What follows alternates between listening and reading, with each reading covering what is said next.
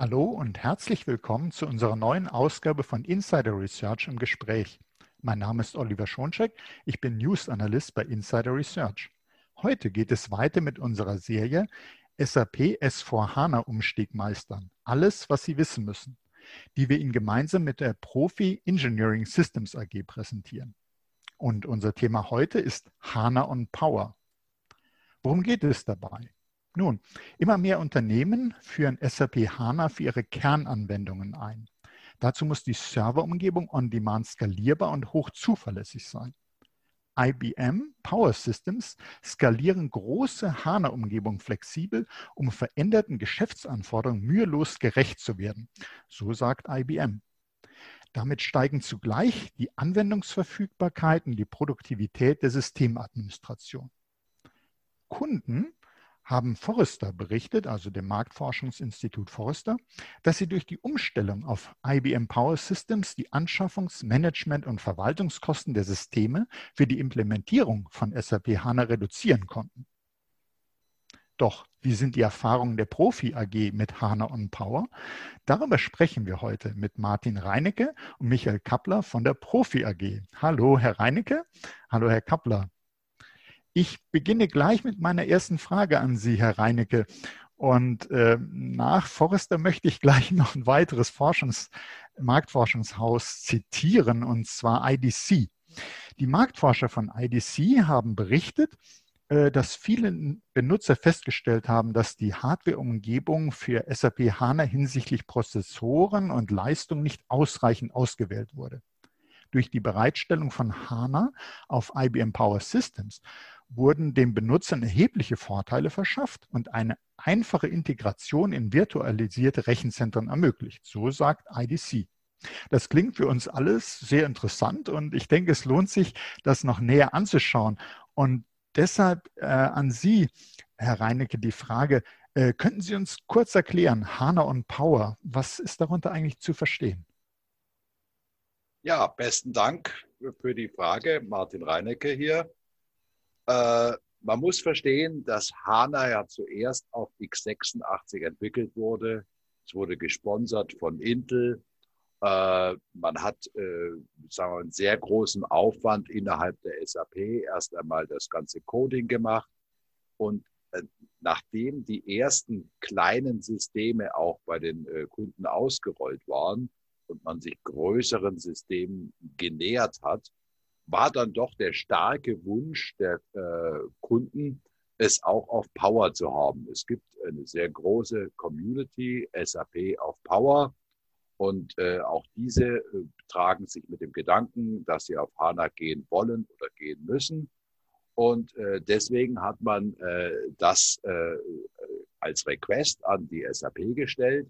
Die SAP hat das eigentlich mit offenen Armen aufgenommen man muss gleich dazu wissen, dass bei der Entwicklung von HANA bereits relativ früh in dem Hasso-Plattner-Institut in Potsdam Power-Systeme entwickelt wurden, das äh, aufgebaut wurden. Äh, und äh, so dass es ein relativ kleiner Schritt für die SAP war, es auch auf Power zu bringen. Und nach und nach hat man dann sozusagen die Möglichkeiten wie HANA auf Power äh, zu deployen ist, von der SAP freigegeben. Es gab am Anfang Restriktionen. Man durfte nur statische LPAs haben und, und, und. Aber die hat man nach und nach auch auf starken Kundenwunsch äh, freigegeben, sodass wir mittlerweile eine Lösung haben, die alle Vorteile, die Power bietet, sei es Performance, sei es Virtualisierung, sei es äh, der Verzicht auf Bare Metal oder gar Scale-out-Funktionen, dass wir die wirklich zum Tragen bringen und deswegen eine Lösung heute anbieten können, wie wir sie auch schon bei vielen Kunden sehen, die wirklich eine überzeugende Value Proposition darstellt. Mhm. Also Sie haben jetzt schon einige Vorteile von HANA on Power genannt. Das finde ich gut, denn äh, wenn Sie sagen, das war ein Kundenwunsch, der herangetragen wurde an SAP, muss ja, müssen ja damit Vorteile verbunden sein, sonst wünscht man sich sowas nicht. Können Sie denn die Aussagen der Marktforscher, die ich eben zitiert habe, also Forrester Research und IDC, können Sie das bestätigen? Ist es also wirklich, und Sie haben ja auch gerade Performance als Vorteil genannt, sind diese Vorteile in der äh, Praxis auch so zu äh, realisieren? Ist das Ihre Erfahrung? Ja, wir sehen das bei Kunden, gerade auch, sage ich ja mal, das Thema Performance muss man verstehen. HANA als In-Memory-Datenbank wurde ja von der SAP speziell auch für das Thema Performance äh, designt. Das heißt, die SAP hat ein ganz, ganz vitales Interesse und damit auch die Kunden, dass sozusagen die darunterliegende Hardware-Plattform diese schöne Performance des SAP-Systems nicht kaputt macht. Mhm. Man sieht es an äh, den Zertifizierungen der Plattform, wo teilweise relativ genaue Vorgaben gemacht werden, was die Plattform erfüllen muss. Man redet dort im Fachchinesisch von KPIs, Key Performance Indicators. Und äh, sage ich ja mal, das können wir mit Power-Systemen wirklich optimal bedienen. Nehmen wir mal einen Punkt zum Beispiel. Die Prozessorleistung des eigentlichen Prozessors ist im Vergleich zu der Alternative x86 etwa Faktor 2, sprich doppelt so schnell. Mhm. Das kommt zum Tragen nicht nur in der Online-Performance, sondern speziell auch im Batch-Durchsatz, wenn wir größere äh, Arbeitsschritte teilweise nachts machen müssen, dass wir einen deutlich beschleunigten Batch-Durchsatz haben diese, äh, darf ich vielleicht kurz noch schnell dazu ausführen? Klar doch. äh, äh, man muss verstehen, die äh, ähm, HANA ist eine In-Memory-Datenbank. Das heißt, dass die Daten in Memory liegen. Zur Ausführungszeit, das heißt, wenn wirklich die Daten verändert äh, äh, werden, findet das eigentliche Processing natürlich im Prozessor statt. Deswegen ist es auch so wichtig, dass diese Verbindung vom Hauptspeicher zum Prozessor entsprechend stark ist. Und gerade da ist auch Power wieder äh, im Vorteil, dass wir eine 1,8-fach so große Verbindung zwischen Prozessor und Hauptspeicher haben. Und wenn jetzt äh, Zuhörer und Zuhörer sagen, ja, ist das denn etwas auch für mich? Wäre wär und Power auch eine Lösung, äh, die sich an mich richtet?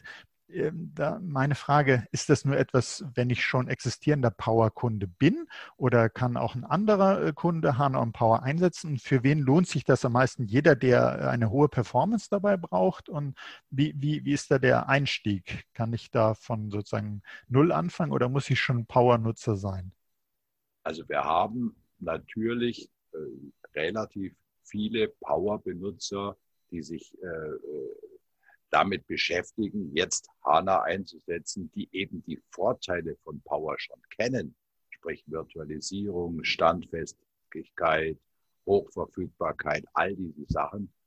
Aber es gibt auch sehr viele Kunden, ich glaube sogar die Mehrzahl zeigen die äh, entsprechenden Zahlen, die klein mit x86 begonnen haben, ein kleines POC-System, ein äh, Testsystem äh, und dann, wenn es Richtung Produktion geht, sich dann beschäftigen, jetzt brauchen wir ganz andere Eigenschaften als das kleine Entwicklungssystem und die dann äh, sich mit Power beschäftigen.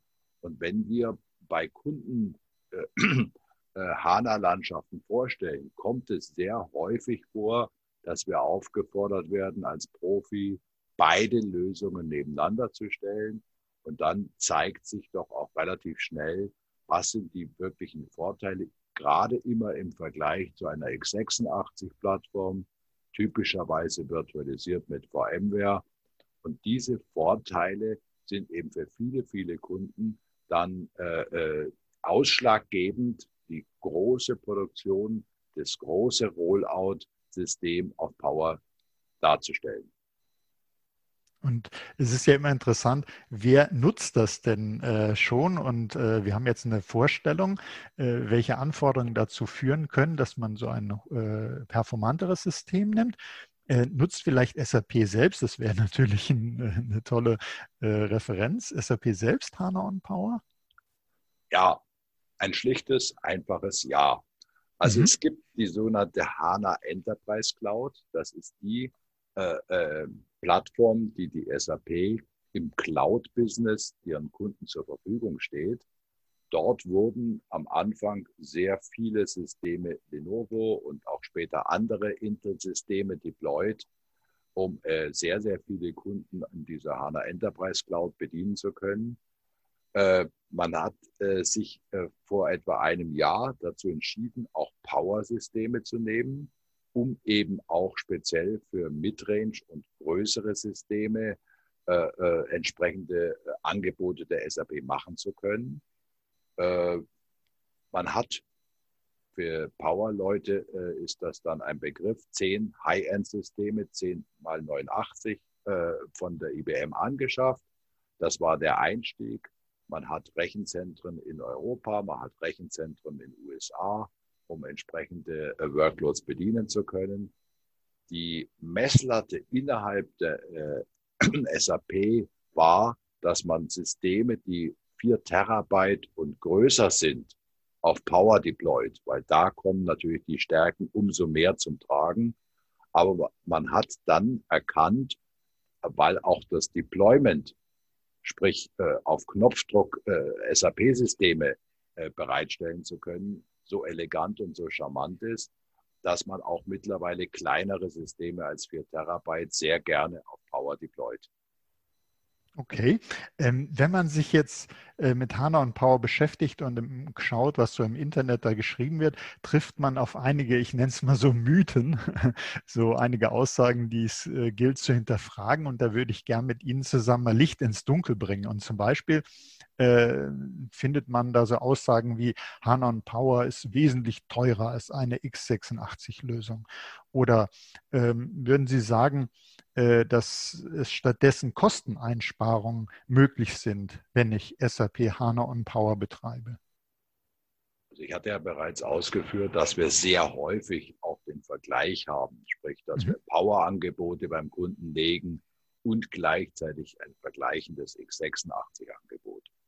Man muss vielleicht dazu äh, verstehen, dass die IBM sehr wohl natürlich auch das Preisgefüge in diesem Umfeld kennt und dass es dedizierte Lösungen für HANA von der IBM gibt, dedizierte Preismodelle.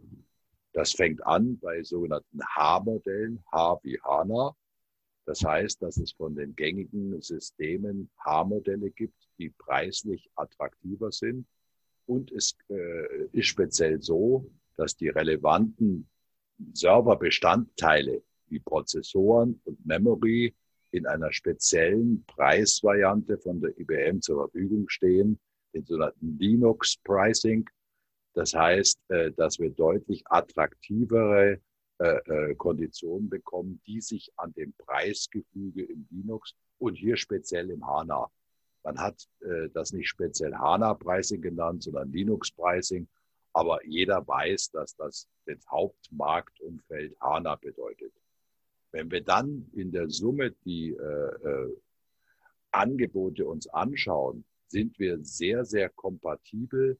Und ich meine, es ist immer so, es kann natürlich ein, ein Schnaps teurer oder billiger oder günstiger.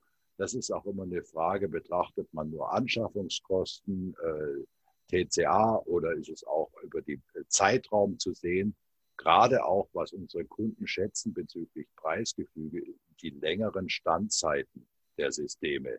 Wir können Power-Systeme fünf Jahre betreiben. Teilweise fordern die Kunden uns auf, sieben Jahre die Systeme zu betreiben. Das ist im Intel klassisch nicht möglich, weil man dann auch gar keine Nachkaufoptionen etc. hat. Das heißt, gerade auch diese langen Standzeiten verringern die äh, Kostenbelastung äh, und die Budgets bei den Kunden, sodass wir äh, in der Summe sehr wohl auf Augenhöhe mit einem HANA und Power Pricing im Marktumfeld sind. Okay, be äh, bevor ich dann Ihren Kollegen, den Herrn Kappler, äh, dann befrage, hätte ich an Sie noch eine letzte Frage. Und zwar, wenn man jetzt HANA und Power nutzen möchte und äh, da eigentlich schrittweise einsteigen will, wenn ich mir das mal so vorstelle, kann man das machen, eine schrittweise Umstellung? Und kann man auch als, an, als zweiten Punkt äh, seine vorhandenen Systeme im Rechenzentrum mitnutzen? Storage, Tape-Archive und so weiter. Also auf beides erstmal ein klares Ja.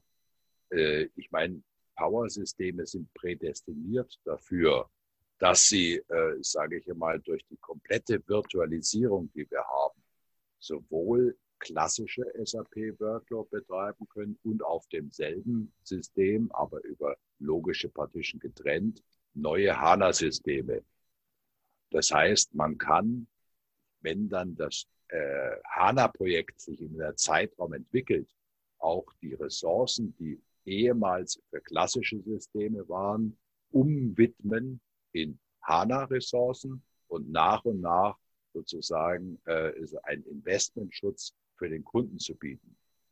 Bezüglich Peripherie, das Sie gerade angesprochen haben, sei es Storage, sei es Tape-Archive, sei es LAN und SAN und so weiter, muss man natürlich sehr genau gucken, ob die entsprechenden Requirements, ich habe es schon mal angedeutet, KPIs der SAP, mhm.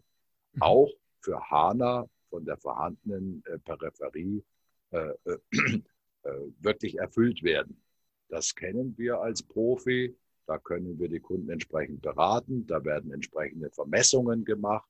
Aber in aller Regel, wenn zum Beispiel die Storage nicht allzu alt ist, wenn es schon Flash- oder SSD-Systeme sind, kann das genutzt werden, kann es genauso wie die Serverbereiche umgewidmet werden und kann dadurch eine Investment Protection für den Kunden realisiert werden. Mhm. Also ähm, wenn, wenn ich mir das so vorstelle, die, äh, Sie sagen die schrittweise Migration, äh, das ist möglich. Äh, man kann auch bestimmte Peripherien sozusagen nutzen, aber man muss eben auch hingucken, werden die Requirements erfüllt und da bieten Sie als Profi AG eben Unterstützung an und beraten und schauen, wie man am besten sozusagen diesen Umstieg hinbekommt. Richtig. Man muss dann natürlich gucken, wir haben Kunden, wo der Lifecycle zum Beispiel eines Storage-Systems sollten wir noch drehende Platten haben, die ja am Markt äh, nach und nach eigentlich verschwinden, äh, äh, sowieso ersetzt werden müssen. Aber sagen wir, das ist äh, gängiges Business, wo wir als Profi über dedizierte Spezialisten äh, entsprechende Angebote machen können und da auch in aller Regel einen weichen Migrationsweg für die Kunden finden. Okay, super, Herr Reinecke. Schon mal Ihnen herzlichen Dank. Und äh, jetzt würde ich mich an Ihren Kollegen, den Herrn Kappler, wenden und noch ein paar weitere Punkte abklopfen. Äh, hallo, Herr Kappler. Hallo. Hallo. Äh, und zwar äh, würde mich interessieren, äh, wir sprechen ja gerade ähm, über Migration und es sind ja eben immer zwei Paar Stiefel Migration. Einerseits der Anwender migriert, aber ist denn die Lösung sozusagen, steht denn SAP HANA kompletten zeitnah auf Power zur Verfügung? Ja, SAP HANA weist einen Unterschied zu sonstiger Software der SAP und auch zu vieler sonstiger Software auf dem Markt auf. Die Datenbank an sich darf nur auf Hardware installiert und betrieben werden, die explizit vom Hersteller, in dem Fall der SAP, dafür auch zertifiziert ist. Dieses Verfahren wurde mal eingeführt mit dem ersten Release, gilt aber auch für die aktuelle Version 2.0 nach wie vor unverändert alle relevanten Servermodelle von IBM, das sind die, die der Kollege gerade eben schon angesprochen hat, die gerne mal ein H oder ein E im Namen tragen, haben aber diese entsprechende Zertifizierung. Damit steht HANA im Endeffekt uneingeschränkt auf einer Power-Architektur zur Verfügung und das Ganze sowohl in einer IBM Cloud als auch on-premise, wenn die Systeme wirklich bei einem Kunden stehen. Dann Auswahl des Betriebssystems. HANA läuft als Datenbank nur auf Linux aber auch da gibt es eigentlich keine Einschränkungen und alles steht zur Verfügung. Sowohl SUSE als auch Red Hat lassen sich problemlos installieren auf einer Power-Umgebung. Red Hat wurde von IBM sogar übernommen und dadurch ergeben sich hier sogar Vorteile gegenüber den klassischen Intel-basierten Hardware-Plattformen, die eben eine solche Integration innerhalb von einem Konzern nicht bieten können. Erscheint dann eine neue Datenbankversion oder wenn die IBM neue Servermodelle einführt, dann müssen die natürlich zertifiziert werden. Und auch diese Zertifizierungsmaßnahmen laufen normalerweise im IBM-Umfeld sehr, sehr zeitnah. Vorteil gegenüber einer x86-Plattform ergibt sich hier natürlich ganz klar durch eine überschaubare Menge an verschiedenen Konfigurationen. Und die wiederum wirken sich dann positiv auf eine schnelle Freigabe aus. Das heißt konkret, ein Intel hat typischerweise drei bis fünf verschiedene Prozessorgenerationen und Architekturmodelle auf dem Markt, die natürlich dann von einer Lenovo, einer Dell und wie, die an, alle, an, an, wie alle anderen Anbieter heißen, in unterschiedlichsten Konfigurationen durchgetestet werden müssen. Bei IBM gibt es typischerweise eine Power 9 Prozessorgeneration, bald eine 10 äh, und damit wird die, die Testmenge natürlich sehr, sehr viel kürzer. Also ich, ich frage jetzt nur noch mal sozusagen zur Sicherheit, aber ich denke, äh, die Antwort wird da ja äh, lauten, dass man auch große HANA-Systeme eben auf Power äh, betreiben kann. Ich stelle mir vor, ähm, dass geradezu dafür gut geeignet ist und dass auch Power-Systeme genügend Flexibilität für ein sich entwickelndes Einführungsprojekt von SAP HANA bieten. Können Sie das bestätigen oder? Können wir so bestätigen. Wir würden sogar sagen, je mehr Hauptspeicher eine HANA-Datenbank verwendet, desto sinnvoller ist der Betrieb auf IBM-Systemen. Beispiel ein E89-Server. Damit hat IBM ein Scale-up-System im Angebot, der bis 64 Terabyte Hauptspeicher zur Verfügung stellen kann und das logischerweise entweder auf zwei, drei, vier wirklich große HANA-Instanzen verteilt oder eben über die LPAS flexibel auf bis zu 16 kleine aufgeteilt. Dann haben wir neben diesem Scale-up-Ansatz, der logischerweise auf wenige, dafür aber große und leistungsfähige Server setzt, hat eine IBM auch diese Scale-out-System-Thematiken im Angebot. Das sind typischerweise kleine oder mittelgroße Systeme, maximal 4 Terabyte Hauptspeicher, die aber auch eine Power BM Virtualisierung haben und dementsprechend ihre Ressourcen innerhalb eines Unternehmens flexibel bereitstellen können. Die Kategorie von Servern bietet sich eigentlich in Szenarien an, wo innerhalb von einem Unternehmen eine Privat- oder eine Hybrid-Cloud aufgebaut werden soll oder eben ganz klassisch für den Betrieb von kleinen, mittelgroßen SAP HANA oder darauf aufbauenden S4 HANA-Umgebungen. Das dritte, was es von der IBM noch gibt, wenn man HANA-Systeme auf Power-Basis betreiben möchte, sind Midrange-Server. Das ist eigentlich interessant für so einen Mittelstand bis gehobenen Mittelstand. Das sind virtuelle Systeme mit maximal 16 Terabyte Hauptspeicher. Das heißt, da ist die Limitierung einfach auf der Physik.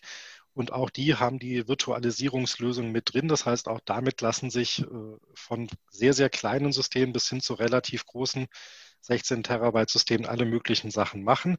Und in Summe mit den Scale-out, Scale-up und Midrange-Servern ermöglicht es dann eben eine IBM für den Kunden genau die Menge an Ressourcen einzusetzen, die aktuell auch benötigt wird. Dann haben wir eine schrittweise Erweiterung, wahlweise durch neue Server oder die Nachrüstung von zusätzlichen Ressourcen innerhalb von bestehenden Systemen. Also so das klassische noch ein Memory-Slot mehr auffüllen, ein CPU mehr reinbauen, freischalten. Und damit kann ich tatsächlich sehr, sehr schnell auf steigende Anforderungen auch reagieren. Und ja, zusammenfassend, also im Endeffekt kann man sagen, eine Power-Umgebung kann sehr, sehr klein anfangen. Das heißt, da reden wir dann wirklich über so die 256 Gigabyte großen HANAs. Damit ist aber nicht Schluss. Das heißt, die Plattform wächst dann bis hin zu den größten Systemen jederzeit eigentlich flexibel mit. Und äh, ich glaube, das obere Ende der Skala ist bei 24 Terabyte großen HANAs erreicht. Und die findet man bei Kunden jetzt nicht unbedingt immer. Okay, gut, dann wissen wir das schon mal. Ähm, ich würde gerne nochmal auf die Aufwände schauen, wenn jetzt einer eine x86-Plattform hat und zu IBM Power-Plattform wechseln möchte. Wie, wie sehen Sie denn da den Migrationsaufwand? Das ist so eine klassische Frage, die eigentlich in jedem Projekt früher oder später hochkommt. Und das ist die typische Frage, die man leider in den seltensten Fällen äh, beantworten kann mit A hoch oder B niedrig. Mhm. Konkrete Aufwände sind immer ein bisschen abhängig von spezifischen kundenindividuellen Ausgangssituationen. Man hat im Endeffekt aber zwei Szenarien, in die sich es eigentlich immer aufteilt. Das erste ist ein Kunde, der bereits SAP auf einer HANA-Datenbank betreibt, das ist mit x86 ja durchaus ein legitimer Ansatz. Wenn so ein Setting vorliegt, ist ein Migrationsaufwand sehr, sehr gering. In dem Fall kann nämlich eine Migration ganz einfach mit Bordmitteln der Datenbank durchgeführt werden. Technisch gesehen wird auf der bisherigen Umgebung, also Intel-basiert, eine Sicherung der Datenbank erstellt und die restort man dann in der Power-basierten Zielumgebung. Wenn der Kunde und das entsprechende Projekt eine gewisse Downtime eines Systems, sowohl Datenbank als auch SAP, akzeptieren kann, braucht man dafür nicht mal irgendwelche zusätzlichen Backups, dann kann dafür eines der regelmäßig erstellten Standardsicherungszyklen benutzt werden. Jetzt haben wir aber dummerweise viele Unternehmen, die selbst am Wochenende nicht für mehrere Stunden oder auch einen Tag auf ihre Systeme verzichten können. Dementsprechend gibt es die Migrationsmethoden, die das Ganze ohne eine lange Downtime machen können. Technisch gesehen wieder ist es eine System Replication der HANA-Datenbank. Die nimmt man eigentlich für eine Hochverfügbarkeit. Man kann die aber auch für Migrationen benutzen funktioniert so, man hat also die Datenbank primär noch auf der x86-Umgebung, parallel aber auch auf der Power-Umgebung bereits die Datenbank und die wird durch diese Replikationsmechanismen inhaltlich synchron gehalten. Zum Zeitpunkt der Umstellung wird dann die aktive Maschine umgestellt und die letzten Aktivitäten von Benutzern auf der Datenbank committed. Ich muss einmal das SAP-System durchstarten, damit das weiß, dass die neue Datenbank auf einem anderen Host läuft und dann funktioniert das Ganze schon relativ smooth auf einer Power-Umgebung. Das ist der einfache Teil. Hm. Jetzt haben wir aber den Teil, der eigentlich oftmals der Fall ist. Das heißt, wir haben einen Kunden, der eine andere Datenbank und ein anderes Betriebssystem einsetzt. Und dann kommt man zu der klassischen OSDB-Migration. Das ist typischerweise dann der Fall, wenn man Settings findet, MS SQL auf Windows oder DB2 auf AIX oder ganz beliebig viele andere Kombinationen und von dem Ausgangspunkt ein Wechsel auf Linux mit SAP HANA geplant ist. Diese OSDB-Migration an sich ist schon ein relativ komplexeres Unterfangen, weil es muss auf jeden Fall in einer Downtime passieren. Das dauert je nach Datenbankgröße auch eine gewisse Menge an Zeit. Und damit das nicht zu einfach ist, kann man es auch noch ein bisschen komplexer machen. In dem Fall bietet sich nämlich die Möglichkeit an kleinere Releasewechsel innerhalb des SAP-Systems bei dem Umzug auf die neue Umgebung unter HANA mitzumachen. Oder die Königsdisziplin ist der Direktumstieg auf eine S4 HANA die beiden letzten Sachen, das ist dann sogenanntes Database Migration Option ähm, in einem SUM. Das ist einfach so ein offiziell zertifizierter Migrationsansatz, den die SAP hat.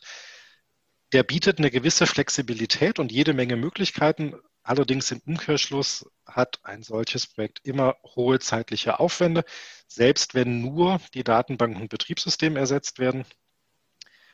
Bei einer Planung eines solchen Projekts ist es aber relativ egal, ob das Ziel basiert ist auf Power oder auf x86. Aus operativer Perspektive macht man genau die gleichen Schritte, man benutzt dieselben Tools, alles identisch und auch Laufzeiten einer Migration sind weitestgehend, nicht komplett, aber wirklich weitestgehend unabhängig von der Plattform, wenn einfach tatsächlich Betriebssystem und Datenbank gewechselt werden. Okay, jetzt haben Sie uns ja sehr schön die Migration erklärt. Man konnte das sehr gut äh, mitvollziehen und haben auch unter den verschiedenen Voraussetzungen gesagt, äh, der Weg, der Weg. Und jetzt sagen wir mal, wir hätten die Migration äh, geschafft. Jetzt wären wir bei der Administration der IBM Power Plattform.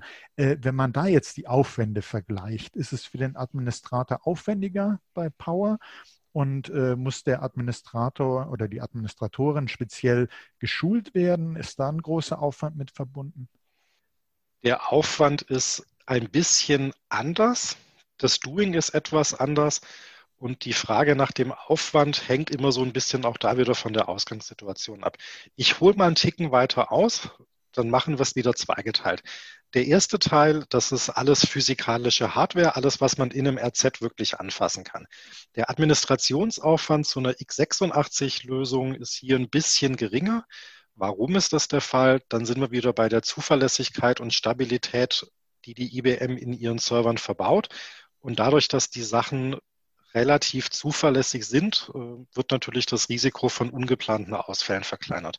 Die IBM als Hersteller redet gerne von den 99,999 und beliebig viele weitere Neun in Verfügbarkeit. das ist in der Realität mal, mal ein bisschen weniger, mal kommt es irgendwie hin. Das ist aber tatsächlich so, dass was wir auch bei Kunden sehen, es gibt sehr, sehr wenig Ausfälle.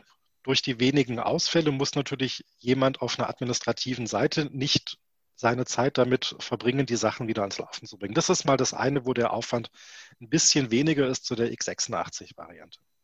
Dann hat man natürlich neben den verwendeten Hardware-Komponenten und dem Zusammenspiel die Virtualisierung und alles, was an Software obendrauf installiert ist.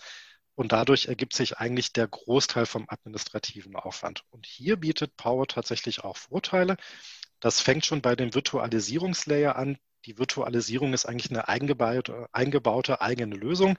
Man braucht also kein zusätzliches Produkt im Sinne einer VMware oder einer Nutanix obendrauf. Und dadurch hat man natürlich auf der einen Seite weniger administrativen Aufwand. Das heißt, ich brauche mich nicht um Lizenzbeschaffungen kümmern. Ähm, ich habe eine hohe Integration in die Gesamtarchitektur, was auch wieder zusätzlich eine Stabilität reinbringt. Das heißt, die Virtualisierungsplattform an sich läuft wesentlich stabiler, wie das im typischen Szenario eben eine zugekaufte tut. Und klar, das geht dann bis hinten raus, wenn doch mal irgendein Problem auftritt, weil auch IBM baut keine 100% perfekten Systeme, die rund um die Uhr laufen und das über sieben Jahre. Wenn doch mal was passiert, dann hat man aber dadurch, dass alles aus einer Hand kommt, eben auch eine deutlich reduzierte Anzahl an Tickets und jedes Support-Ticket, das sich aufmacht, das kennt man, das muss erstellt werden, das muss nachverfolgt werden, da gibt es dann die Rückfragen. Und das macht schon einen Unterschied, ob ich das einmal mache oder eben einmal bei, äh, bei Hardware und dann bei der Virtualisierung und dann im Zweifel nochmal eins sicherheitshalber beim Hersteller der Datenbank und der SAP, dann wird es irgendwann ein bisschen unschön. So, was, wenn wir jetzt die Administratoren haben, für die hält es sich tatsächlich in überschaubaren Grenzen. Die können mal ein bisschen weiter unten sein, mal ein bisschen weiter oben sein. Das hängt auch davon ab, was hat denn der Kunde bereits an Know-how auf einem Linux-Betriebssystem.